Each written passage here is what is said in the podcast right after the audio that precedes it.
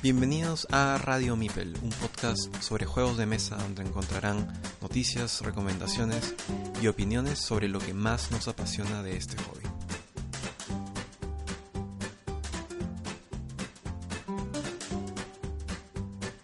Hola, bienvenidos a Radio Mipel. Este episodio número 9 tenemos como invitados especiales a la gente de The Monkey Planet, una tienda relativamente nueva que está entrando para marcar la pauta en el mercado.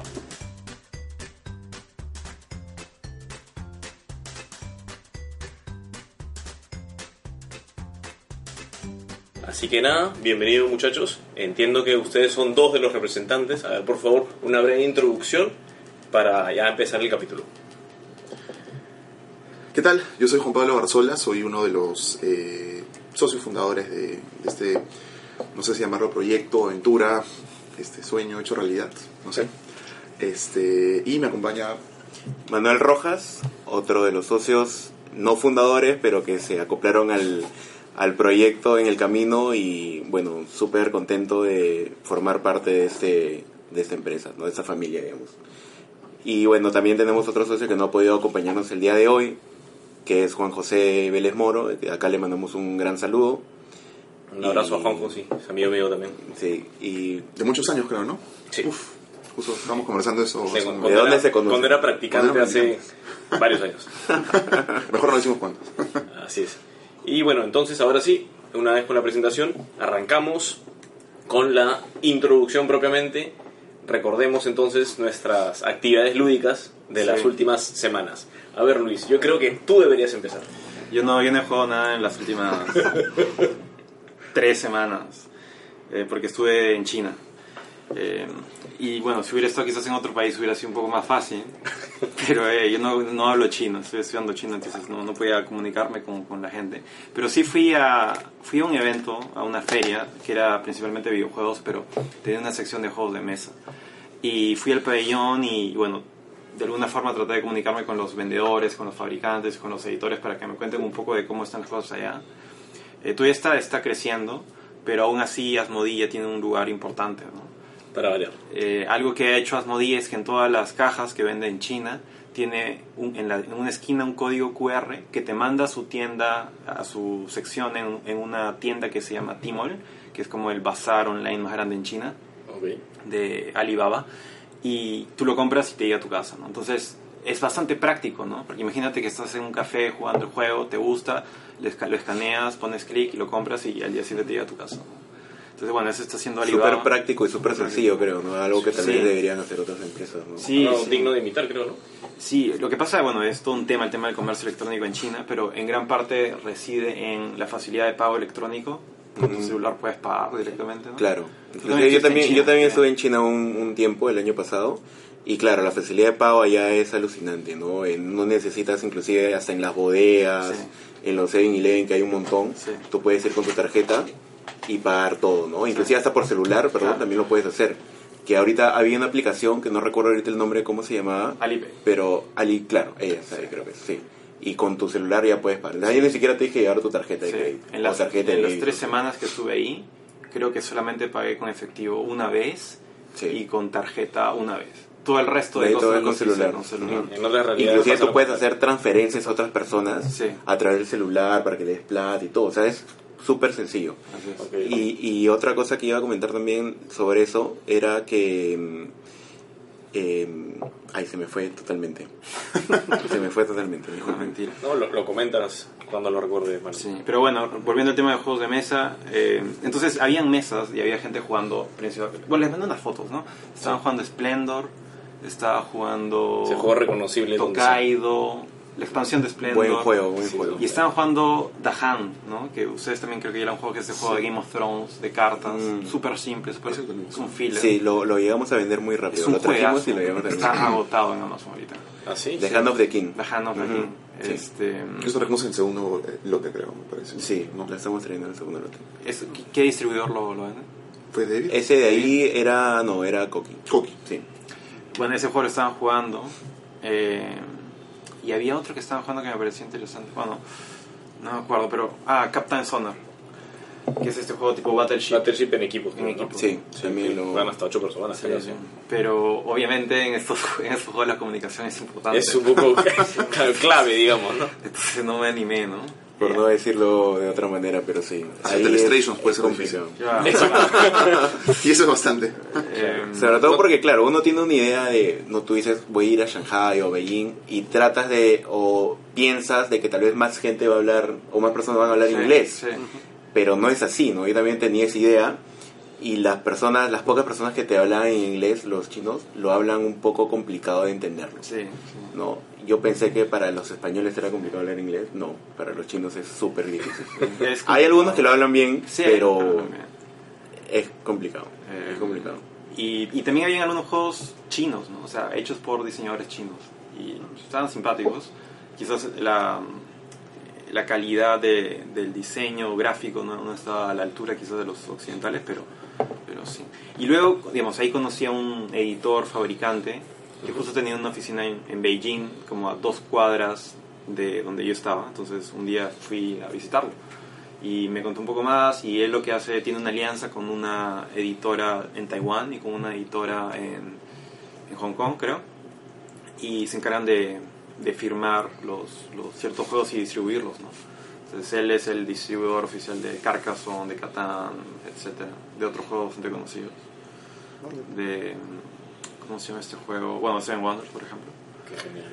entonces me contaba un poco los números, ¿no? Y no eran tan, tan grandes, ¿no? Eran mil copias al año, ¿no? Cosa que era para un país de 1400 Uno millones. esperaría, claro, un poco más, ¿no? Por, Sí. por ser el- la magnitud del país. Sí, pero me dice que es, es, es bien pequeño. Pero donde, digamos, donde sí son la principal potencia es en la fabricación, ¿no? Todo se, se Claro, todo, ahí. todo es allá, pues, ¿no? Entonces me decía los precios que le costaba fabricar ciertos juegos y era como, ¿en serio?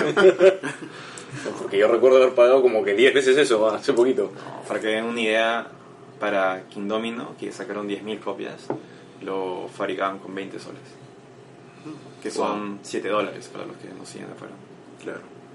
Ah, su- Entonces, bueno, por eso que no jugué nada. Pero ah, llegué hace unos días y en los miércoles que jugamos juegos aquí en, en la oficina jugamos, ¿qué cosa? Dahan. Eh, Hand of the King Splendor. y Splendor.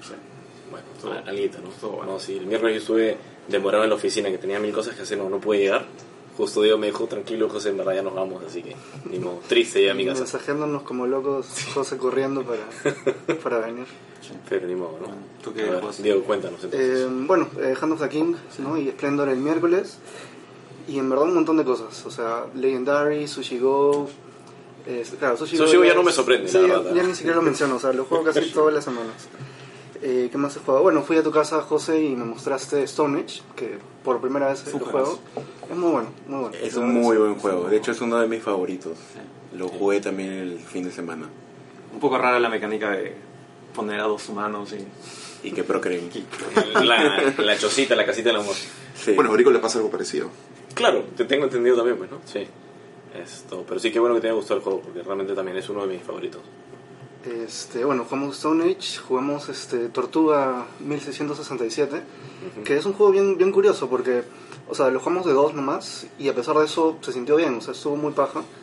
Em, pero tengo entendido que cuando juegas de más, o sea, las mecánicas son, o sea, hay más mecánicas, Sí. hay más formas de jugar y, o sea, me gustaría probarlo de todas maneras. Sí, de hecho la caja en la parte de atrás, bueno, para empezar, que la vez pasada creo que lo mencionamos, ¿no? La caja como tiene forma de libro y con cierre magnético, o sea, en verdad parece un libro, puede ser un librero y es un libro más. Esto, en la parte de atrás, como te hacen la indicación, ¿no? Que juega de 2 hasta 9 personas, es un número curioso hasta 9, ¿no? Y te, te muestra cómo al escalar en cantidad de jugadores se agregan mecánicas además, ¿no? O sea, ya más de la deducción, es un poquito de la lógica, que no sé qué, la cooperación y demás, y es interesante. Y pese que creo que jugamos con un par de reglas mal, pero sí, igual, o sea, sí se disfrutó la experiencia de dos en un juego de este estilo, ¿no? Que combina roles y tablero, ¿no? Y te enseñó toda su colección de, de juegos. Vi, vi varios, no sé si, Pa- no sé si todos, sí, no, pero- no todos. Como esta foto que colgó Ernesto, Ernesto Ernesto. Carmelino. Qué brutal, ¿no? Yo los conté, me tomé la molestia de contarlos. 250 más. Llegué más o menos, pero después alguien le preguntó y él dijo 350 sin expansiones. Casi me desmayo. Ah, su madre. Casi me desmayo, pero qué Saludos para Ernesto, colección. gran amigo. Saludos para Ernesto, Gran amigo mío. Sí. Me ha prometido comentarme, darme sus opiniones de algunos juegos, así que espero que, que se pueda pronto. ¿no? Bueno, de hecho, ¿no? Porque yo cada semana veía que ponía, posteaba un juego nuevo, ¿no? Sí. Definitivamente asumía que contando los días, la semana, desde que lo conozco ya... Qué maleado. Qué increíble, ¿no? Personas que pueden tener una colección así. ¿Será el- el más grande de, de- de Lima? De repente, no lo sé. Puede o tienen en mente a alguien más. Yo tengo en mente ahorita a él, bueno, pero hay un par de personas, pero me parece que... No. que- Alguien me había comentado esto, pero no, nu- nunca he visto su foto, que tiene como que sí la ludoteca, pero ahora está como que vendiendo varios de sus juegos, pero sí me mencionaron un numerazo que supera inclusive lo de Ernesto y yo ya, porque me dijo que o sea, los colecciona hace Claro. o sea, años de años, ¿no? Ernesto, bueno, no, no sé de cuándo está en el, en el hobby, espero que sea más de un año, porque si no, está, está crítica esa cuenta bancaria. Fiorella es la que, digamos, tiene un año más o menos y ya tiene como 70 juegos. Fiorella Toranzo. Entonces, no, no diré cuánto voy a, entonces. Perfecto. Pero, Y- sí. Bueno, em, de, de ahí jugamos Pandemic de nuevo con este grupo de amigos Jorge y Shadia. ¿Y qué tal le fue? Volvimos a ganar. Bien. Este, sí, ya habíamos dicho vamos a jugar en, en modo legendario. en ya modo ya en- complicadísimo. Aquí sí. Porque es Sí. complicado ese juego ganarlo. ¿no? Sí, Sí, claro. Y, o sea, dos veces hemos jugado, las dos veces hemos ganado. Y para ellos han sido sus dos únicas veces que han jugado. Entonces, es un poco raro. Un, un ratio envidiable, ¿no? Hay que conseguir Pandemic Legacy, la primera temporada. Y El rojo. El rojo. El rojo y el azul los tenemos nosotros. Ajá. Entonces, una, una razón para, Visitarnos en... para visitarlo. ¿no? y, y bueno, a ver, porque es una. Tienes que jugar varias veces, ¿no? Entonces, tiene además este, este, este otro sentido. Y bueno, y ya está el- a la venta también el Season 2, ¿no? La temporada Ah, ya 2. salió, ¿no? Sí, sí, sí. Y bueno, para cerrar también lo mío, eh, nada, he seguido viendo Tabletop. Ya terminé la segunda temporada, estoy viendo la tercera. Y eso, o sea, más que nada nutriéndome un poco con juegos que no, que no conozco, que no tengo mucha oportunidad de jugar. Perfecto. Y algo que se me olvidó mencionar, yo también estoy escuchando un podcast eh, francés de juegos de mesa y que dura cuatro horas Wow, y, wow. Que, y que toca temas de nicho, ¿no? Toca temas, por ejemplo, invitaron al presidente de la Asociación de Cafés Lúdicos de Francia. ¡Hala! Qué genial que tengan esas figuras. Y tienen una asociación y, y dan consejos de cómo abrir, cosas así, los debates, ¿no? Eh, Ahí estamos hablando de negocios. Sí, claro. es, es, es fuerte, divertido. Está bien. Y José, cuéntanos tú. A ver, yo he jugado de cosas nuevas, no tanto, pero bueno, mencionamos King Domino, que se ha vuelto uno de mis favoritos. O sea, no lo tengo tanto tiempo y ya voy jugándolo más de 20 veces. Es que lo juego con la gente que veo, con gente que recién inicia la labor de, para evangelizar a nueva gente al hobby. Funciona muy bien con King Domino. Champions of Midgard lo volví a jugar. Esto me fue horrible en el juego. Es que tiene, ok, tipo Stone Age, esta mecánica de worker placement de colocación, ¿no? Pero lo gracioso, no, gracioso no, lo curioso es que el puntaje más lo sacas peleando con monstruos que simplemente colocando las cosas, ¿no? Entonces las peleas con monstruos sí son con dados que hacen las veces de vikingos. Y hay tres tipos de vikingos, vikingos con espada, con lanza y con hachas. Unos tienen ataques, otros tienen escudo y algunas caras están vacías. Y el orden justamente que dije, espadas son como que los más débiles porque tienen más caras vacías, de ahí siguen lanzas y de ahí hachas, que hachas no tienen escudos, pero no tienen caras vacías. La cosa es que, porque el líder que, que me tocó de manera aleatoria favorecía a los vikingos con espada, dije, bueno, ok, entonces armo mi armada, pues no mi ejército, con este tipo de vikingos. El juego dura 8 rondas, perdí la mitad del juego porque me salían caras vacías en los dados. Fue horrible, o sea, y claro, la diferencia en puntaje con, con mis amigos, con Armando y con Edu, les mando un, un fuerte abrazo. No, horrible, pero el juego me encanta, o sea, en verdad, muy, muy bueno, ¿no? De ahí, bueno, Five Tribes, me encanta también otro, otro que cada vez que puedo lo juego. Love Letter, que también es uno para evangelizar a la gente. Ese es espectacular. Es genial, y aparte es tan cortito. Y, o sea, así no lo entiendas, o sea, está la cartita de referencia. O sea, léelo si quieres. Si no me entendiste, léelo. Ese juego es buenísimo, justo como dices, para iniciar, ¿no? Yo recuerdo una época que estaba trabajando en un banco, este, ya me había comprado una, ya tenía una colección de 30 juegos más o menos Ah, al bien. inicio. Y me acuerdo que una vez una chica dijo, oye, a la hora del almuerzo voy a traer mi, este, mi Cranium, ¿no? Que es uno de repente de los juegos más, más, más, no sé, masivos, digamos, que se venden Comercial. comercial digamos, ¿no? Que están en todos los supermercados y demás. Entonces Sí. lo trajo un día, lo jugamos de repente 3, 4, 5 veces y ya como que la gente se aburrió. pues. Entonces yo dije, "Hmm, es una buena oportunidad para empezar a traer, Exacto. ¿no? Y creo que les llevé primero un juego de, de Angry Birds, que era con dados, una cosa así súper sencilla. Y ahí este, empezamos con, eh, con Love Letter, con ya otros tipos de juegos. Y llegó el punto en el que, perdón, este, Love Letter y también llegamos este, Dixit, que es un gran juego para, digamos, alguien que no sea de repente tan gamer, o tan, y lo jugábamos hombres, mujeres, hasta, digamos, los, los jefes, los gerentes empezamos a jugar, ¿no? Y literalmente llegó un punto en el que almorzamos, ya, es hora de almuerzo, copiamos en dos minutos y nos poníamos a jugar, ¿no? Y, o al punto del, del vicio llegó a, a- a tal punto que un día este, yo me olvidé de llevar, eh, justo había llevado mi juego porque tenía una reunión de juegos de mesa en mi casa Ajá. y este y la gente quería jugar Love Letter. ¿Sabes qué tuvimos que hacer? Teníamos, yo trabajé en tarjetas de crédito y teníamos unas tarjetas esas de muestra como que para los eventos, todo. Pintamos las tarjetas sobre No. eso y pusimos proxies, digamos, ¿no? O sea, papelitos para que cada tarjeta sea algo y jugamos con unas tarjetas. Y- Ah, qué genial. de verdad que fue una locura, Wow. pero muy divertido. Qué bueno, qué bueno. Esto, bueno, yo también en, en la oficina también es, José, ¿has traído videojuegos? Y yo, bueno, tengo un par que no sé qué, ya, ya, también lo mismo, almorzamos al toque y nos ponemos a jugar por lo menos uno o dos, ¿no? Que no sean muy, muy largos. Claro. Entonces cae perfecto, ¿no? Bueno, ¿qué más? He estado jugando, eh, bueno, estaba viendo un prototipo de un nuevo juego peruano próximamente, se, lo- se los comentaré. Seven Wonders, si le di otra oportunidad, genial, es muy muy bueno el juego. Eh, lo jugué con mis papás, porque son parte de mi, de mi grupo habitual. Terminó creo que 39, 38, 36, una cosa así, ¿no? Entonces fue como que interesante. Bueno, Catán, que es el, el favorito de la casa. Esto, Tortuga con Diego, Stone también con Diego. Y de hecho, en un episodio pasado que entrevistamos a Andrés Paredes de Guerra en el Pacífico, él nos habló de un juego Imperio en 8 minutos que no, no se lo dije nunca a Andrés, pero cuando él me estaba hablando de ese juego, yo tenía en mente otro. Uno que creo que se llama Five Minute Dungeon, que eso, o es totalmente otro juego. Y la cosa es que terminó la entrevista, llegué a la oficina, a mi casa, y empecé a revisar y dije, ah, qué interesante este juego. Vi que sacaron como que una versión en Kickstarter. Bueno, para empezar, este acá lo sacaron en Kickstarter, pero De Beer ya lo trajo. O bueno, ya, ya lo tiene, perdón. Luego sacaron una edición que es como que 8 Minute Empire Legends. Cambia un poquito el, el tema, lo vuelve un poquito más fantástico. Que en teoría mejora la fórmula del original. Y una expansión también para este de acá, también en, en Kickstarter. Yo me compré este de acá, difícil conseguir porque aparentemente no estaba, pero me metí ahí y por ahí encontré un precio bastante decente. Y bueno, con el envío ya no salía tan decente. Pero la cosa es que me llegaron anteayer y ayer los jugué dos veces, a la hora de almuerzo con la gente de la oficina, que no juega juegos de mesa, o sea, para que vean que la barrera de entrada no, no es complicada.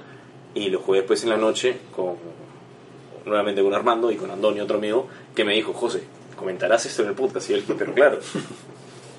Esto, y el, el juego realmente buenísimo. No dura 8 minutos, como te dicen. Algunas reseñas como que dicen debería llamarse 20 minu- Imperio en 20 minutos, ¿no? Más o menos. Pero sí, o sea, es, es corto y lo juegas en dos modos, digamos. Por un lado, control de áreas, o sea, mayorías que van conquistando esto, el punto por la región, o si es la isla en la que conquistaste, punto por eso. Pero además, en cada turno, cada jugador tiene plata y digamos tú compras una tarjeta del mercado que hay seis y van desde cero hasta tres monedas el, el costo. Entonces pagas la que quieres, la coges y haces la acción de la tarjeta, Ya, que está ubicada en la parte inferior, y en, que solamente es acción del momento, ¿no? Y se acabó. Y en la parte de arriba tiene una habilidad, y esa habilidad sí queda contigo durante el juego, ¿no? Y básicamente es así, avanza el juego, se juega en X rondas dependiendo del número de jugadores, y entonces lo que les digo, o sea, juega primero en el tablero el tema de los puntos por control de áreas, pero además una especie de coleccionar cartas, el set collection, con las cartas o algunas que te dan puntos por determinada, determinadas cosas que se hacen en el tablero.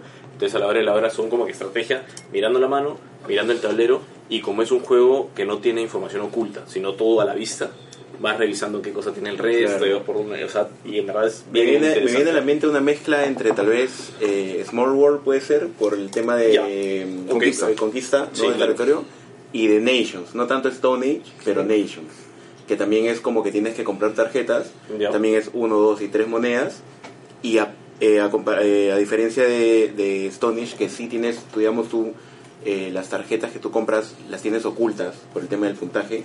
Ok. En, en Nation sí lo tienes abierto al público, ¿no? entonces Ok. digamos que todo el mundo puede ver qué estás comprando. por y- dónde estás yendo, Claro, ¿no? y Claro. cada una también tiene, digamos, habilidades especiales. ¿no? Claro. Y bueno, y también lo, lo otro, lo adicional, es que tiene variantes, porque, bueno, para empezar que el mapa Son cuatro tableritos que puedes darle la vuelta y juntarlos como sean. Entonces, mientras coincidan los, los caminitos. Luego vienen tokens, que los podrías poner en el mapa, ni siquiera todos, pues, porque hay tokens distintos, como que jugar con el dragón, solamente pones el dragón en el mapa, jugar con no sé qué cosas, solamente los portales, que no sé qué, jugar con líderes, que le agregan un poder variable a cada jugador. Entonces me parece que es muy muy bueno y en palabras de Andrés, o sea, es una de estas joyas ocultas que a los Wargamers y Eurogamers como que ni bola le dan al juego, pero que realmente vale la pena. O sea, literalmente me dijo eso y, o sea, en verdad el... O sea, estoy totalmente de acuerdo. Es un juego recontra perfil bajo, es de Red Raven Games, que es un hombre orquesta. El pata este, el, el, el personaje este de acá se llama Ryan Laucat. Él ha hecho Islebound, Near and Far, Above and Below, Empires of the Void. Ha hecho un montón de juegos, pero él es el diseñador, el ilustrador y el diseñador gráfico. O sea, él es. Todo él es el que maneja todo. ¿no? Tom José. Sí, es uno de mis, mis mentores así platónicos, si, si lo quisiéramos ver, ¿no? Pero bueno, básicamente eso, esos han sido los juegos. Quería mencionar sobre todo este porque es el que, el que más me gustó, ¿no? A ver, muchachos, ustedes dentro de lo que nos han conversado, cuéntenos así lo más resaltante, porque me imagino que ven juegos día y noche, ¿no? Eh, bueno, claro, en base a los que he jugado o lo que ya hacemos, digamos, puntualmente.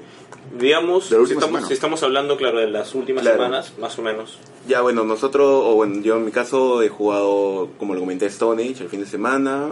He jugado Splendor también, que es juegos eh, más o menos conocidos. Eh, jugué Nations las, el, entre semana de la semana pasada. Y hay un juego que nos está interesando bastante a, a Juan José y, y a mí, que se llama Terra, que es una trivia. Y que es bien, bien interesante porque te permite conocer mucho sobre eh, características o, o, mm, actividades que suceden alrededor del mundo, ¿no? Y es bien, bien bacán ese juego. Y Tokaido también, pues que es un clásico y muy buen juego. Básicamente esos, ¿no? Porque digamos que nosotros como, como tienda pensarán que jugamos todo el día, pero no necesitan un poco. Sí. ¿no? O sea, tenemos los juegos abiertos, tenemos un montón para probar. O sea, tenemos Cacao, el otro día lo probé, este, probé Océanos, eh, pero digamos no es que sea recurrente el juego, ¿no? Porque también el día a día es un poco complicado. Me imagino, ¿no? Es que la típica, ¿no? Es, Tengo mi negocio de juegos de mesa. Ah, bacán, ¿juegas todo el día? No. Claro, no, Tengo mi no negocio. es así. Claro, No es así. juego cuando puedo, pero no. Genial, ¿no? A ver, JP, cuéntanos. Bueno, yo en mi caso, eh, lo último que he estado jugando también en, en- en Monkey 2, en, la, en Magdalena, eh, he, he jugado King of Tokyo, que es uno de mis juegos favoritos. Eh, primero jugamos sin expansiones y luego con, con las expansiones iniciales, ¿no? Eh, luego también recuerdo haber jugado hace una semana, un poco más, eh, Splendor, que yo la verdad, yo sé que es un juego súper conocido, pero no lo había probado y la verdad que me encantó, me encantó el juego. Eh, Tanto así que ganó. No sé cómo gané las tres partidas que jugamos ese día o dos partidas. La verdad que no, no entiendo aún, pero bueno, a veces pasa. Eh, y ¿qué más he jugado en esta semana? Y Ticket to Ride, que también es uno de mis juegos favoritos. Eh, es más, me acabo de acordar que se le presta a un amigo, así que Ya es hora de tocar es la hora de puerta. tocar la puerta. Exacto. Eso principalmente. Perfecto, perfecto. Y bueno, ahora entonces cerramos esta etapa introductoria y pasamos ya propiamente a la entrevista, muchachos, que es por lo que les pasamos la voz para que nos cuenten un poquito de este proyecto pasional, hobby, sueño hecho realidad, como bien dijo JP al principio, ¿no? Ok, cuéntenos entonces un poco de cómo inició todo esto de Monkey Planet. Y bueno, para los oyentes en todo caso, cuéntenos en sí, ¿no? ¿Qué, qué cosa es? Estamos hablando cuando decimos The Monkey Planet. Ya, ver, empiezo por acá. Este, a ver, un poco la historia de, de este proyecto es eh, nace pues más o menos justo hace un año por acá, ¿no?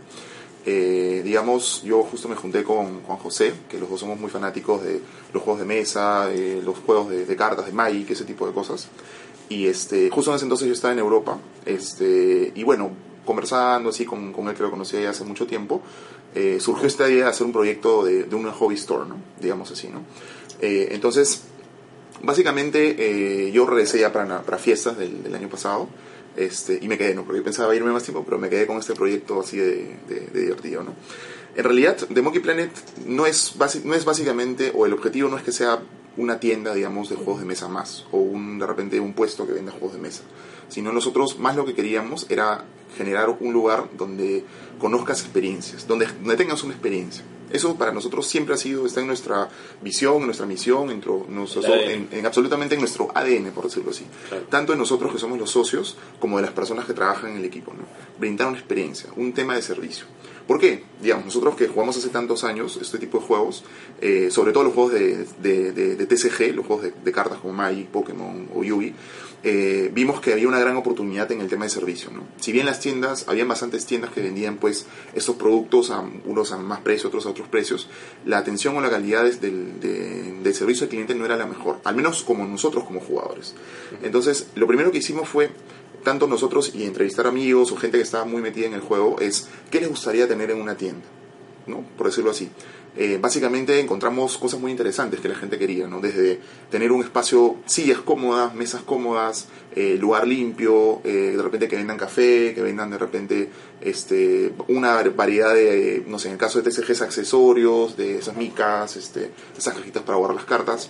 Claro. Eh, y en general era eso. En realidad, toda la gente nos decía lo mismo. Oye, en las tiendas hay esto y no me gusta que. Hasta la luz, cosas así que tú decías, oye, no creo, hasta el baño, digamos, ¿no? Entonces, no, literalmente en las, en las encuestas que hicimos salía el baño, o sea, ese tipo de cosas. Entonces, eh, cuando yo regreso con, con, con José, tratamos de, de justamente plasmar todo este, todo este concepto, toda esta idea en, en una tienda, ¿no? Y un poco eh, sale el concepto, antes de que, de que salga pues el nombre, sale este concepto, ¿no? De hacer un lugar de experiencias, ¿no? Y es un poco lo que hemos tratado de hacer desde el comienzo, ¿no? Ahora, de repente, ¿por qué de Monkey Planet? Eh, justamente viene, el logo viene mucho con, con, con filosofía que les cuento, ¿no? Perdón, el logo, ¿no? El, el nombre. Lo que pasa es que nosotros queríamos, de cierta forma, eh, que cuando la gente entra a una de las tiendas que tenemos, a cualquiera de las tiendas, eh, sienta que está en otro lugar, que es un lugar distinto, que es un lugar, esa frase típica es de otro planeta. ¿no? De hecho, hemos escuchado alguna vez esa frase, ¿no? este, entonces, por eso el concepto de Planet, que apenas entres diga, Dios, ¿dónde estoy? ¿no? Sorprender. Ese era nuestro primer punto que teníamos como, como tienda, ¿no? Primero sorprender, luego generar la experiencia, luego generar la recurrencia. Y ustedes se preguntarán por qué de Monkey. En realidad fue, probamos como 50 nombres, este, pero finalmente quedó el Monkey porque los monos en general son divertidos, son graciosos, hacen cosas, hacen monadas, ¿no? Y también porque a, eh, a J, a, a Juan José, en algún momento de su vida le dijeron Monkey, este, o Vélez Monkey, entonces medio que también por ese lado salió el tema de la idea, ¿no? Interesante para fastidiar a Juanjo, entonces, ahora en adelante.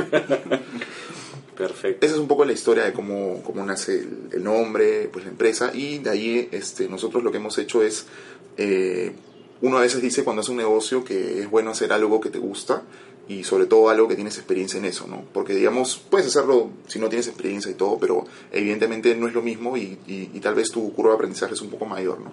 En nuestro caso, tanto Juan José como yo, eh, es- jugamos eh, Magic hace bastantes años y, y, digamos, habíamos no solamente jugado acá en Perú, sino hemos competido en competencias internacionales. Eh, Juan José ha viajado mucho a, bueno, por Facebook lo han visto que siempre está en, en- en torneos internacionales en Brasil, en, en Chile, en otros lados.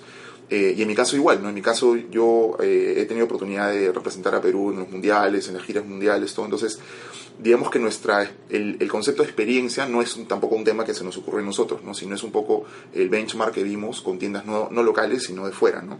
Te estoy hablando de Madrid, París, este, y mismo Santiago. Santiago de Chile está muy desarrollado en los temas de, de, de juegos de mesa, de Magic, ¿no? Entonces, un poco viendo eso, viendo las experiencias, y nos dimos cuenta que, que un poco Wizards, que es quien produce Magic, busca eso, ¿no? O sea, no sé si alguna vez han visto los streams que ponen, son pues impresionantes, los logos. Son Son, eh, claro. O sea, es que es un nivel de producción, muy, producción muy muy alto, ¿no? Entonces, este, tratamos nosotros, modestia aparte, tratar de, aunque sea el 10% de eso, eh, generarlo, ¿no? Y, y eso fue un poco lo que tratamos de plasmar.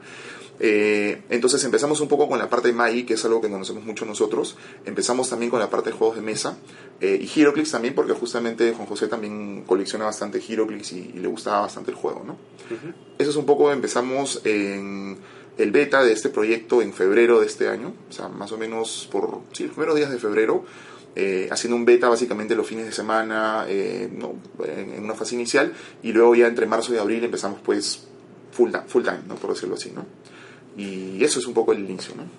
Perfecto. Pero tienen, o sea, porque de hecho mencionaste en el principio Monkey 2. Exacto. Yo, yo sí sé a qué te refieres, pero para los oyentes cuéntanos, o sea, Monkey 2, o sea, hay un Monkey 1. A ver, bueno, Claro. cuéntanos un poquito. El, bueno, yo Juan Pablo lo conozco desde que estábamos en el colegio, luego estuvimos en la misma universidad y tenía, bueno, y acá le mando un gran saludo a mi amigo Esteban María, que también es del, de nuestro colegio, yo lo conozco a él desde hace años también. teníamos la idea de poner una tienda de juegos, ¿no? Pero no sabíamos muy bien cómo hacerlo. Entonces, eh, un día conversando con Juan Pablo, nos dimos. Yo ya sabía un poco por lo que él hacía, que había puesto una tienda de Magic. Y eh, dijimos, bueno, vamos a conversar con él, tal vez para hacer algo en el conjunto y ver qué se puede, qué se puede ¿Qué lograr. sale de ahí, no? Claro. Y justo ayer estaba hablando justo con Juan José sobre el tema de cómo fue todo, ¿no? Me acuerdo que la primera vez que conversé con él fue en una reunión en su cumpleaños, el 7 de mayo, para así decirlo, y luego una semana después lo fuimos a visitar a su tienda en aviación.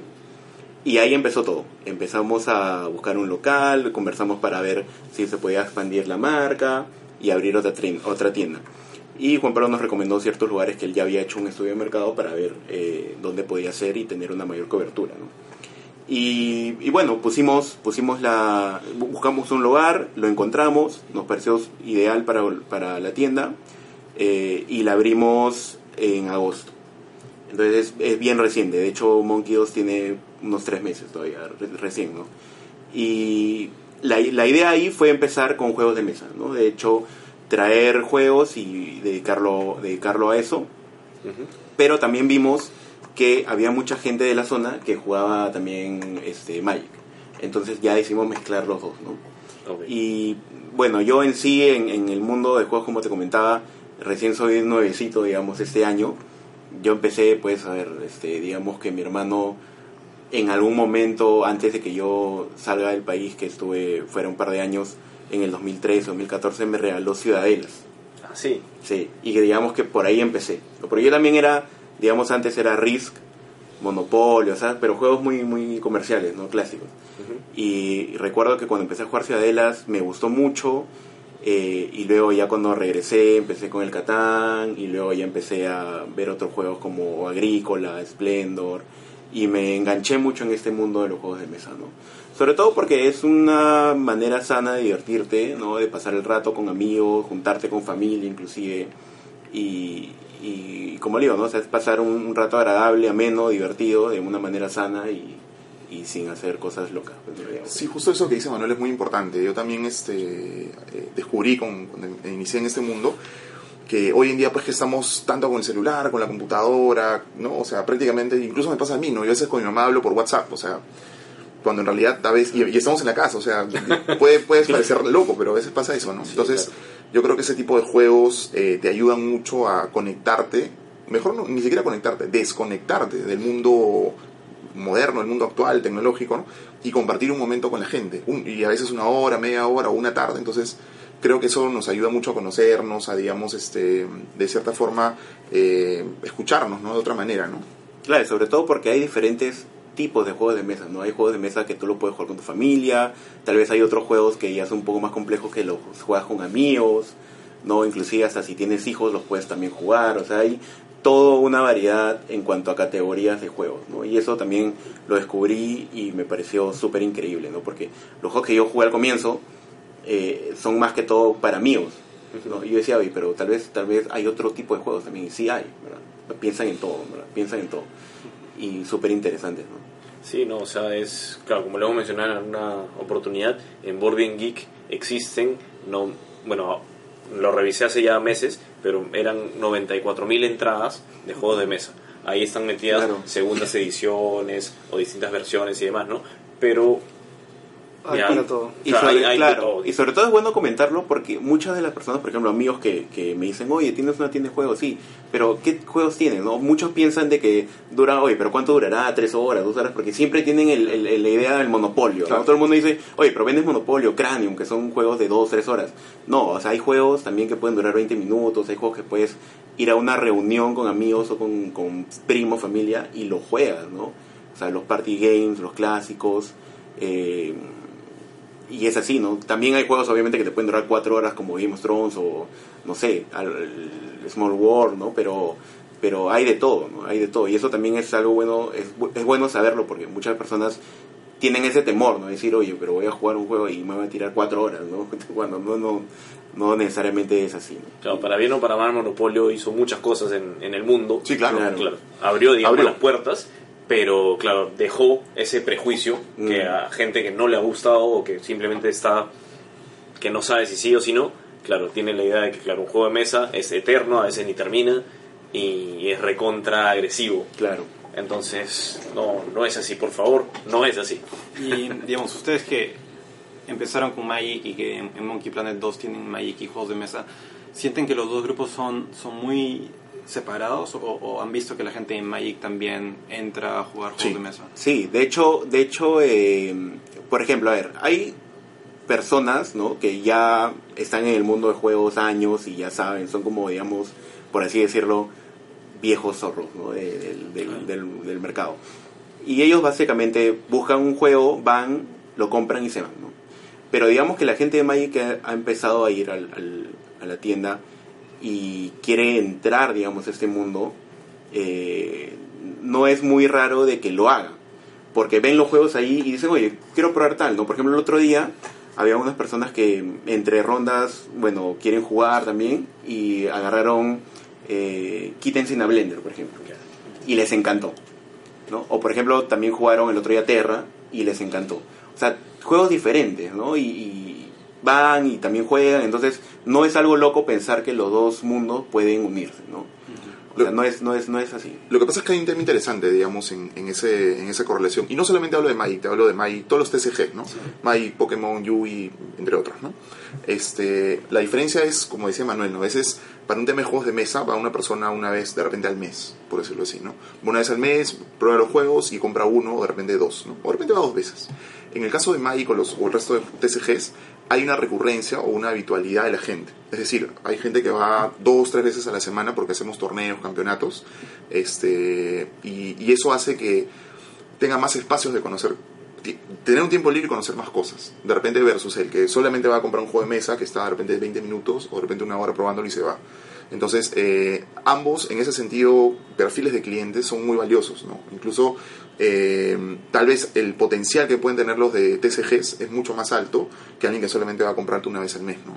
Entonces Claro. es súper, súper importante notar eso, ¿no? Es todo un mundo eh, Magic. Creo que vamos a hacer un capítulo probablemente. Sí.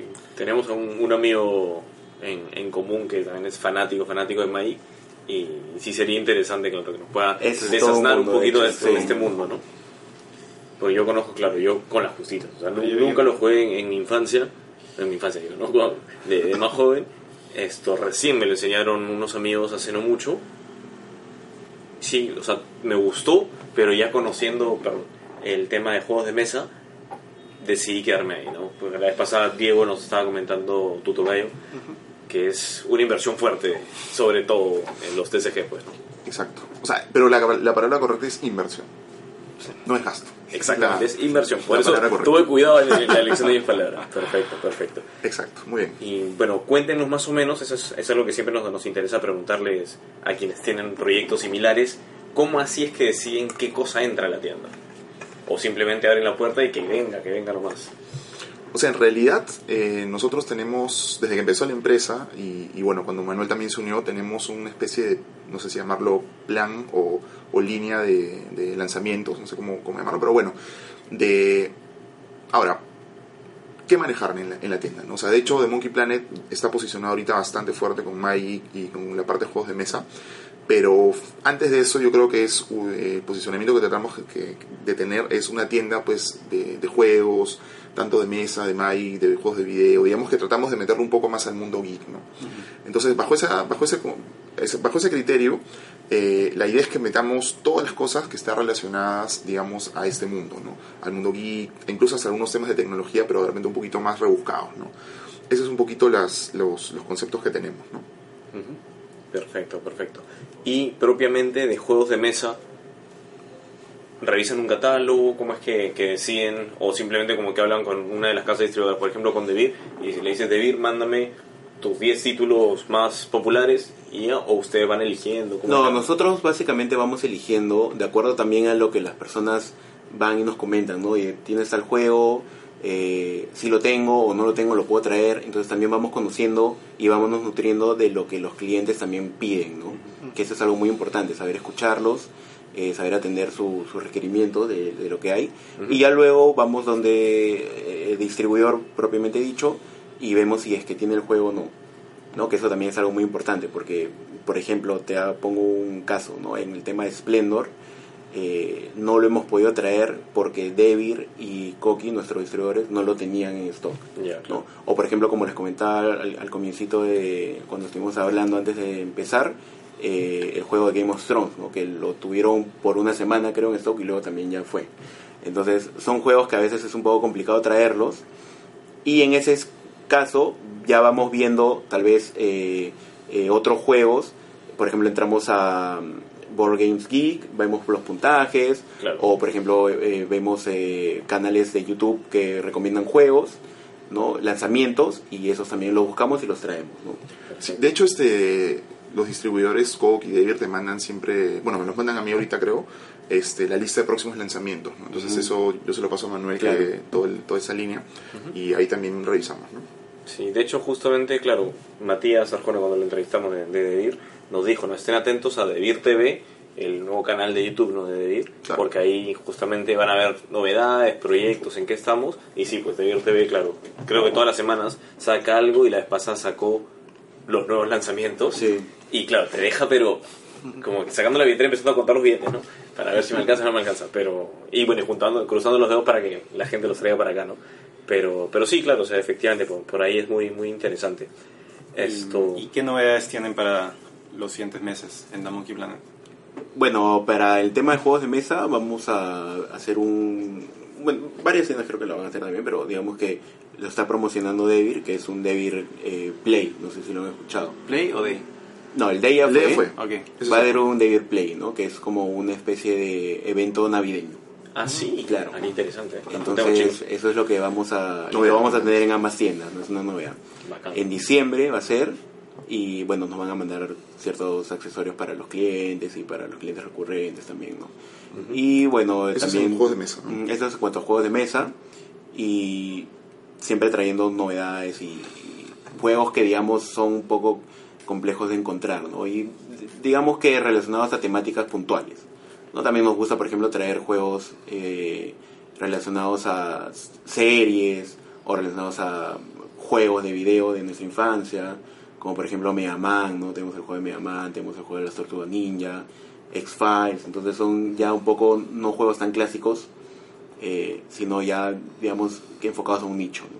Claro, pero justamente ese nicho geek que siempre busca Claro. juegos relacionados, ese es- está bien interesante. ¿no? Eso en cuanto a juegos, ¿no? Claro, en cuanto a la parte de TCGs y, y otros, que ahora voy a contar que es otros, este, ahorita viene algo bien interesante que son los 25 años de Magic y por eso digamos que, bueno, en realidad es el próximo año, pero a partir de, desde, en realidad desde octubre, noviembre, están saliendo muchas ediciones, digamos, eh, de colección y muchos este, temas nuevos, ¿no? Por ejemplo, eh, hoy, es, no, mañana, hoy es viernes, ¿cierto? Viernes. Hoy es el lanzamiento de una edición que es Duel Decks, que es una nueva, que es como de goblins contra, contra tritones, trasgos contra tritones, que es un set de colección.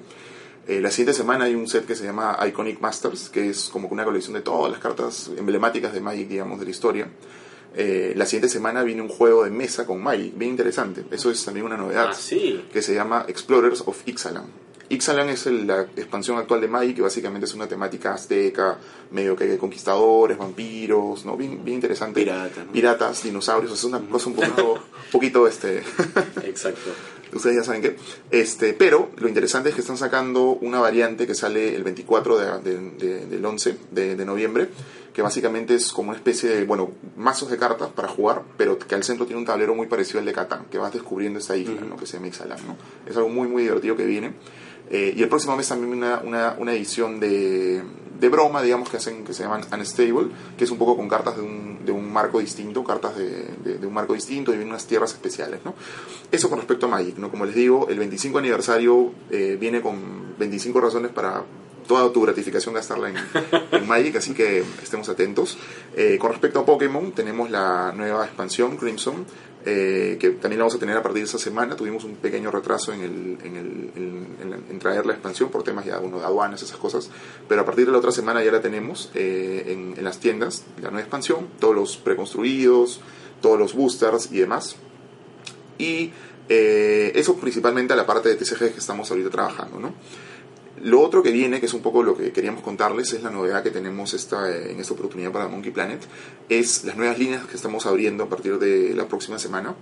básicamente vamos a empezar a vender y distribuir también todos los, toda la línea Nintendo, es decir, Nintendo Switch, eh, videojuegos, eh, no sé, DS, ese tipo de cosas. En realidad porque tanto Manuel y yo desde chicos este, creo que jugábamos Super Nintendo, Nintendo Sí. 64. Este, me acuerdo que nos vamos a dormir un fin de semana en su casa jugando este, Bond, jugando... Claro, en la casa de Juan Pablo y jugábamos Metroid, De nueve, diez Street años, y era una Fighter, es- Entonces un poquito bajo esa incluso ganas o, o diversión dijimos ya ahora estamos en este mundo pues empecemos a vender cosas que nos gusten también que nos gusten incluso más que de pronto juegos de mesa o Magic que es toda la parte de videojuegos ¿no?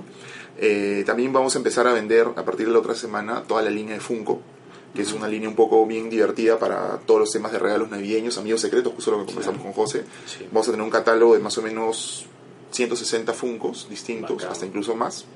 Eh, y la otra línea que estamos lanzando la otra semana es una línea de, de básicamente licencias que se llama, eh, por ejemplo, ¿no? Polos o accesorios de Zelda, polos, gorras, mochilas, ese tipo de cosas que también es muy muy divertido. Y me olvidé de mencionar, en el tema de Funkos también estamos lanzando la línea Pixels, no sé si han visto estos, que es como unos Funkos, pero que son con diseño de, por ejemplo, un Mario de, de la época de Nintendo, o un. Ryu así medio, medio Ah, sí. No, es una es- línea nueva en realidad. Ha Ah, pero dentro de Funko. no, no es de Funko, Ah, pero es- digamos es parecida a la cajita de, de Funko, ¿no? Que Claro. también estamos lanzándola, ¿no? Eso por el lado de lanzamientos de nuevas líneas. Y la otra novedad es nuestro lanzamiento del e-commerce de, de Monkey Planet. Este, Ajá. que digamos vamos a tratar de, de replicar la misma experiencia que tenemos en las tiendas. Al menos es, yo sé que es difícil replicar en un e-commerce algo de eso, pero la misma familiaridad o, o, digamos eh, cordialidad que estamos acostumbrados en un proyecto virtual. ¿no? Entonces, eh, probablemente Dios mediante lo tengamos el próximo domingo, ya con todos los productos estos nuevos que les estoy contando, el Switch, los Funkos, eh, todo lo de juegos de mesa, todo lo de Magic, y podamos empezar eh, pues ahí nuestra campaña, digamos, eh, navideña con demasiados lanzamientos y cosas, pero buena idea, ¿no? Wow, qué bien, qué bien. No, y de hecho, e-commerce que lo hemos mencionado, hasta ahorita solamente Día de Juegos tiene el e-commerce y Mazmorra Games, que creo que quiso empezar como local, o sea, como tienda propiamente, pero luego como que migró al, al tema de e-commerce, eran las únicas dos, porque el resto me parece que no, no manejan esa, esa figura, y ya tenemos una tercera y con más líneas encima. Sí, pucha, Qué se han genial. diversificado un montón. Está, está bien bajado. Sí. O sea, el concepto de hobby store, entonces. Sí, ya lo ese es lo estamos. claro. Exacto. Ahora, el tema sí que de pronto nos va a costar un poco. No sé si costar, pero inicialmente tal vez sí. Es eh, dado al gran. pos- O sea, nosotros empezamos en Magic y, juegos- y Heroclix, pero bueno, Heroclix poco y juegos de mesa poco, ¿no? Entonces, eh, mucha gente piensa que solo vendemos Magic.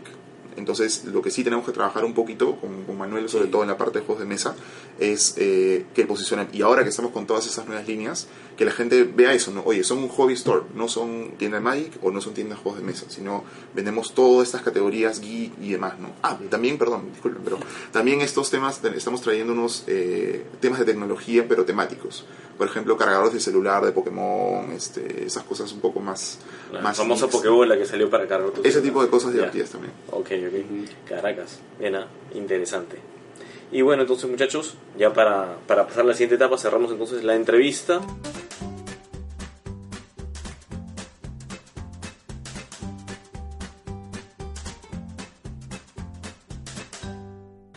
Y entramos a noticias. A ir, cuéntanos un poco Luis, que has podido Bueno, está un, poco, de... está un poco desconectado, ¿no? Pero, bueno, las cosas que pasaron en estas semanas fueron, bueno, el, nuevo logo de Asmodee, no sé si lo llegaron a ver, Sí, que es un Mm, poco yo no lo he más, más moderno. sí. Y bueno, y el otro tema era que mm, Catán, bueno, Asmodee nuevamente, sacó, ha, ha sacado un juego móvil de Catán, pero no un juego de mesa de Catán, sino un juego de aventura, narrativo de Catán. Em, entonces es- tú, tú estás descubriendo esta isla y tienes unos personajes y vas conociendo más sobre la historia de los personajes y de la isla, ¿no? Entonces es un, es un aspecto nuevo. Catan Eh, Stories, pues. Catan Stories, Ahí sí, está, sí, está- sí, pero están expandiendo un poco el universo, ¿no? Recordemos que, que eh, Asmodee compró Catan hace, hace un año más o menos, entonces están tratando de, de armar todo eso. Y, y el juego lo, lo desarrolló Asmodee eh, Digital, ¿no? Que es la, la línea de juegos digitales de, de Asmodee. Están con la película también, ¿no? Entonces están Sí, expandiendo. están expandiendo la, la franquicia, ¿no? Sí, la vez pasada tuve una conversación con unos amigos. Estoy viendo película de Catán de qué podría tratarse y empezamos a sacar ideas y divagar. Y, y realmente eso se puede, se puede, claro que sí, ¿no? Obviamente no va a ser como que tabletop, un video filmando gente jugando Catán, sino propiamente esto, la gente en la isla de Catán. ¿no? Me Pero- interesaría mucho ver la película. Sí, o sea, Y protagonizarla. Exacto, también, ¿por qué no? Vamos a pasar el, el currículum por si acaso. Esto, bueno, a ver, Diego, cuéntanos. Em, Es un juego justamente relacionado a acá a lo que Monkey Planet quiere, quiere tener. Eh, sí, de hecho, y justamente va en línea con esto que está saliendo, es justamente sobre Dragon Ball Z, que va en línea con esto del eh, el álbum que está saliendo que eh, de figuritas coleccionables, que justo he comprado hoy día. Eh, bueno, el juego se llama Dragon Ball Z Perfect Cell y es uno, uno de los varios juegos que ya se han, eh, que se han mencionado que van a sacar eh, IDW Games con Toei Animation.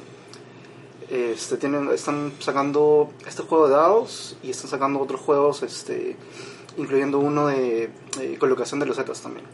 Ah, Entonces, sí. suena, suena prometedor todo eso. Oye, Han Dragon sacado un. TCG también. Sí, hace poco. hace, hace no tanto Sí. tiempo también un TCG. Justo estamos también viendo esa, esa posibilidad de distribuir ese juego. Y, y bueno, este juego en particular es este, diseñado por Chris Bryan.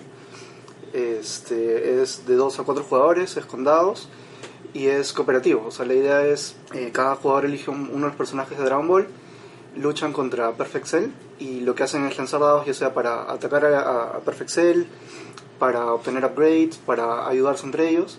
Mientras que Cell hace lo opuesto, ¿no? Se cura, ataca a los, eh, a los, los jugadores y evita que consigan esos, esos upgrades.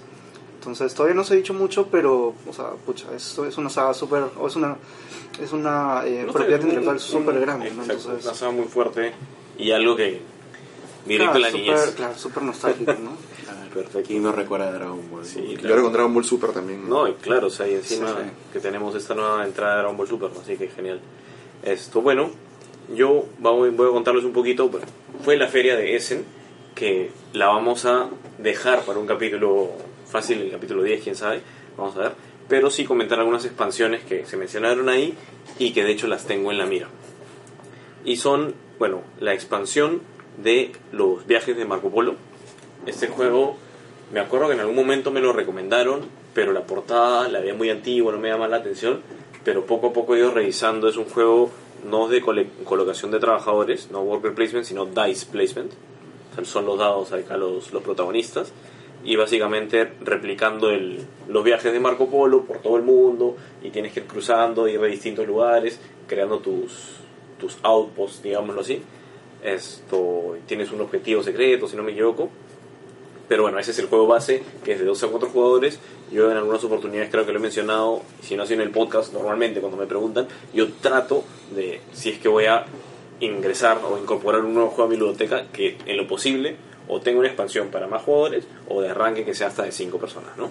Y justamente esta expansión de la viaje de Marco Polo, que es los agentes de Venecia, me parece que se llama, no estoy seguro, pero algo con Venecia y justamente le agrega ¿no? este quinto jugador y le agrega un tablero aparte para justamente ver el tramo por Venecia y tienes puestos de mercado y toda la nota mantiene la misma el mismo, el mismo estilo artístico la caja sí o sea ves el arte mucho más moderno que el, que el juego original que tiene unos años pero sí o sea ahora sí es algo que ya estoy considerando porque de 4 me gustaba ahora de 5 genial No, pero sobre todo porque el juego Marco Polo es muy interesante. ¿no? no, o sea, la Sí, gente, la gente me lo ha me recomendado, he leído, tiene muy buenas reseñas dentro de... O sea, tú pones como que los, los top eh, worker placement y Marco Polo está ahí metido, Sí. ¿no? O sea, pese a que es, bueno, dice placement, pero sigue siendo una mecánica similar, ¿no? Pero lo meten ahí siempre, ¿no? Y otro que lo comparan con Marco Polo es Alien Frontiers, que si ahí lo tengo en la casa todavía cerrado, todavía no lo he probado, pero próximamente, ¿no? Pero bueno, es una, este, un tema totalmente distinto que comparte algunas cosas, pero este de acá sí lo tengo en la mira. Y lo otro es uno de mis juegos favoritos, de los primeros euros que probé, propiamente es Concordia. Y este diseñador, Mac Getz, está sacando Transatlantic, que es de 2 a 4 jugadores. Con por el nombre les puedo indicar más o menos que trata de barcos, básicamente. Esto, transporte de barcos, mandas los barcos del astillero, lo vas creando, vas negociando mil cosas y bueno, en verdad no, propiamente no he leído exactamente de qué se trata el juego, pero este diseñador, o sea, es recontra como que no, no, no la, no mete la pata cuando saca juegos, o sea, es, saca juegos muy interesantes, tiene otro juego de navegador que es muy bueno, pero Concordia creo que es el mejor de los que tiene, sino, por lo menos para mí sí. Y este que próximamente le está lanzando, bueno, en Essen ya lo, ya le está lanzando y bueno, mencionamos a Ernesto, me sorprendió porque en una de las fotos vi que tenía el juego, entonces es como que acá, ya genial porque ya se puede conseguir por algún sitio, pero por lo menos quiero averiguar un poquito más porque me llama mucho la atención. ¿no? Bueno, hay millones de expansiones que salieron más en Essen, pero esas son las dos que quería mencionar por ser más resaltantes para mí. Y bueno, cerramos entonces creo que las noticias y pasamos finalmente a las recomendaciones.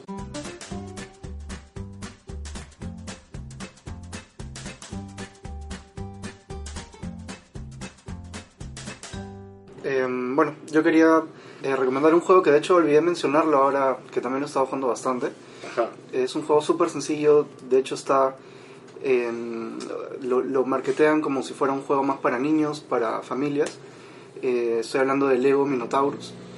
Este, no sé si lo conocen, quizás. La vez pasada lo, o sea, como que de vista vi, la noticia, ¿no? Me llamó la atención porque era, claro, Leo y juego de mesa, entonces me... Pero Sí, lo dejé, eh, lo, lo pasé nomás. Lego tiene, tiene varios juegos de mesa, ¿no? Pero este en particular es el único que, que he probado. Este, este juego es diseñado por Cephas Howard y es un juego de, de 2 a 4 jugadores que dura unos 25 minutos. Y es un juego más que nada eh, muy, muy similar a, a Ludo, ¿no? O sea, la idea es lanzar un dado, mover tus piezas hasta un punto dentro del tablero.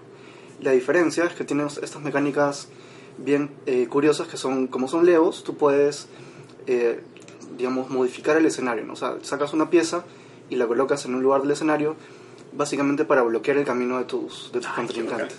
Entonces, eh, ¿cómo haces eso? Lanzando el dado que te puede salir eh, o avanzar o modificar el escenario o incluso eh, mover al minotauro, que es básicamente esta criatura que está en este tablero, en este laberinto, que cuando cae sobre uno de los jugadores básicamente lo regresa a su, a su casilla inicial. Entonces es un juego en ese sentido muy parecido al Ludo, en el sentido de tener que ir de un punto a otro con básicamente el azar de, de tu lado, pero es, es muy dinámico, o sea, es súper divertido, es eh, súper fácil de, de, jugar, de aprender y es un mate de risa. O sea, sé que es para niños, sé que es más, es más, este, eh, más azaroso, no tan estratégico, pero me encanta, definitivamente lo recomiendo.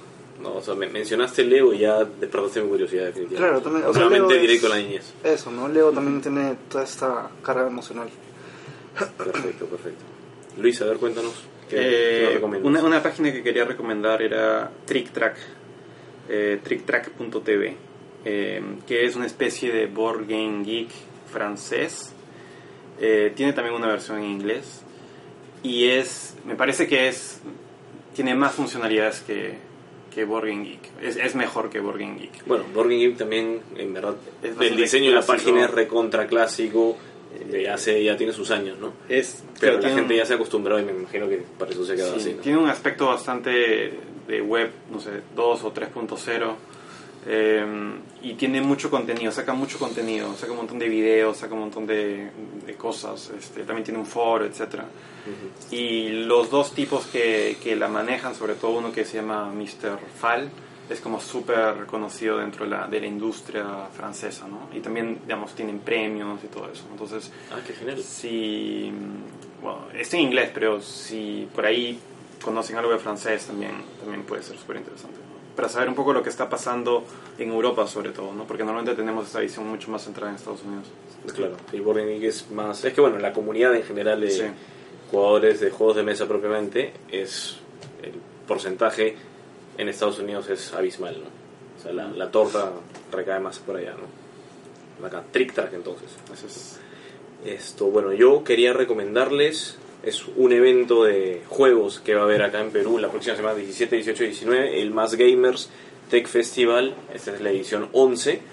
Bueno, en sí es videojuegos, todo lo que viene en merchandising, esto, licencias, Nintendo sé que va a estar, pero lo menciono en este podcast, ¿por qué? Porque la semana pasada esto, la Cámara de Comercio de Lima y el Ministerio de Cultura, que fueron también parte de los protagonistas del evento, el Perú Game Expo, consiguieron que los juegos hechos en Perú, videojuegos y juegos de mesa, tengan un stand en, en este mega evento. ¿no? Es un evento que el año pasado es, ¿cuánta gente fue? 30.000. Entre 28.000 30.000 Sí, sí. personas, o sea, es una cosa bien, bien seria. potente. Entonces, en verdad podría ser, si bien no ha mencionado que fácil no tanto para como están de venta, pero por lo menos para Claro, ex, exhibición, exhibición, ¿no? Entonces me parece un golazo. Sé que las entradas son más caras que las del año pasado. Igual no es necesario que compres los tres días. Es más, de hecho ya no podrías porque están agotadas las entradas para los tres días. Pero creo que solamente un día, sábado o domingo, está Prox 40 soles, una cosa así. Y bueno, y adentro, o sea, el, es en el centro de exposiciones del Jockey, que es también tremendo espacio. Entonces, bueno, va a haber de todo un poquito para todos los gustos y juegos de mesa también, ¿por qué no? Va a haber también este Pokémon, TCG. Ah, sí. Justo voy a estar por ahí yo. Ah, también. Qué bueno, JP. Ahí fácil nos vemos porque yo voy a estar con, Voy a estar los con tres días. juego también. Perfecto, perfecto. Y bueno, sí, es, es un evento, o sea, primera vez, ¿no? Que están entrando juegos peruanos. O sea, porque ni siquiera en los Los videojuegos... videojuegos sí, sí han estado ya Ah, sí. dos, tres años, sí, sí, sí. Ah, ya, qué genial. Pero sí que juegos de mesa peruanos van a, van a ingresar y esperemos que, que les vaya bien. El tema de la exhibición es, es muy importante. Así que nada, desearle los mejores éxitos a todos los participantes que creo que van a estar los... Bueno, ahorita son 17 juegos peruanos. Y los 17, bueno, son creadores, son un poco menos porque hay un, uno de los creadores, Javier Zapata, que tiene tres juegos ya. Entonces, vamos, vamos a ver cómo, cómo les va, esperemos que, que todo bien. ¿no? Y bueno, muchachos, a ver una recomendación final dentro de todo lo, lo que nos han podido comentar. No sé si quieren participar con algo así o recomendarnos simplemente visitar a la tienda. Claro, yo iba a decir que, re- que recomiendo a sus oyentes que nos visiten en nuestros dos locales. No, perfecto. No, mentira. Cuéntenos dónde, dónde los ubicamos y horario de atención que, que faltó. Bueno, primero quiero recomendar un, un juego que, que ya lo he mencionado, pero es un juego básicamente para, para mm, compartirlo en familia y tal vez con amigos en alguna reunión, que es el Terra. ¿no? Es un juego totalmente diferente a Catán, por ejemplo, Splendor. Es más como trivia, pero es súper divertido. Vas a conocer eh, fa- em, cosas que tal vez no sabías, ¿no? Por ejemplo, no suelto algo, ¿no? No sé si ustedes saben en dónde queda el diamante en bruto más pesado que, que hubo, ¿no? Que existió, digamos. No sé en dónde. En África, creo. En África, pero en, digamos en qué país. Mozambique. Ya lanzamos el Congo. No. Nada. Tal vez habrías puesto como. Yo puse en ese caso Madagascar. Pero no, es en Sudáfrica.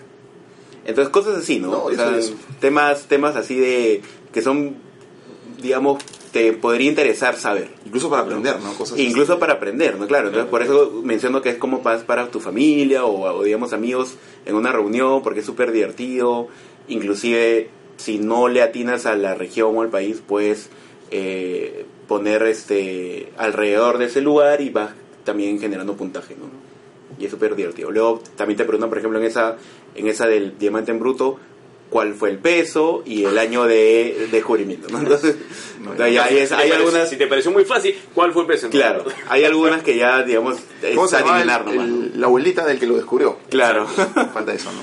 Pero sí, eso digamos es lo que puedo recomendar. Y bueno, luego ya recomendar visitarnos en nuestros dos locales. Eh, uno que lo tenemos en aviación 4541, piso 3, muy cerca a la esquina con Villarán.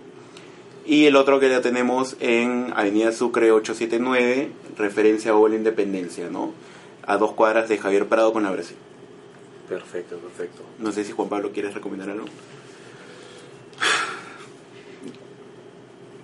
Interesante, interesante la, pensar en una recomendación ahorita, pero eh, algo que siempre me han, eh, me han comentado mucha gente y, y- bueno, me gustaría recomendar es eh, con respecto a los juegos de TCG, de cartas. eh, muchas veces me dicen, oye, esto es, no, es un juego muy caro, justo, justo ahora decíamos, no, que Magic, que Pokémon, cada carta te vale mil dólares y no sé qué, y en realidad eh, no es que te vale mil dólares, y no es que sea necesariamente caro, ¿no?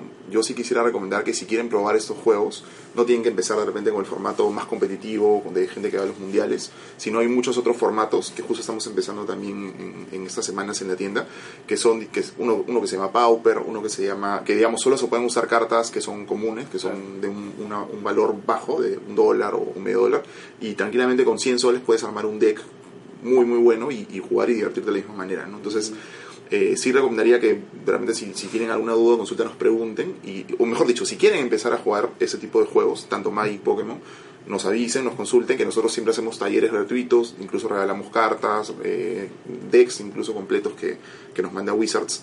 Y, y que no sea, digamos, esta falsa barrera de entrada, oye, ¿sabes qué? No me meto porque es muy caro, ¿no? Creo que eso es algo que... O porque es muy complejo, no es así Exacto. tampoco, ¿no? No es así. Es fácil de aprender. Así y como para juego de mesa tenemos el prejuicio de monopolio, Claro. ah, en los TCG el prejuicio de muy complejo o, O muy caro. o muy caro, ¿no? Sí. Pero perfecto. Pero no es así. Esa sería mi recomendación. Muy bien. Entonces, nada, eh, agradecerles por, por haber venido. Espero que no sea la última vez. Y nada. Y bueno, eh, antes de terminar, si quisiéramos, Sí. no hemos venido con las manos vacías, por Ah, favor.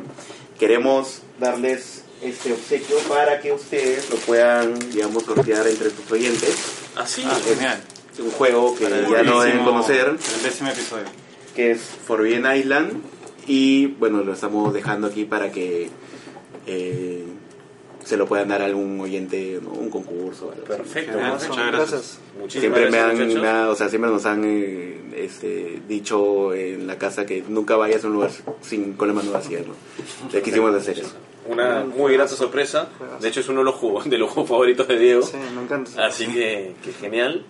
Así que bueno, hay que, hay que Hay que ajustar simplemente hay que cómo va a ser el, un sorteo. el sorteo. Lo anunciaremos en la página seguro en Facebook. lo anunciaremos y bueno, y para el capítulo 10 nos cae totalmente a pelo poder hacer esta mención. ¿no? Así que bueno, nuevamente muchísimas gracias muchachos por Gracias a tomarse ustedes el tiempo. Gracias a ustedes, por la invitación, por considerarnos en este podcast tan, Y, tan, y tan bueno, divertido. con todas estas novedades, o sea, si ya está, teníamos pendiente ir a visitarlos, o sea, ahora de cajón estamos yendo a visitarlos. Así que nada. Y bueno, eso es todo. Muchísimas gracias, señores oyentes.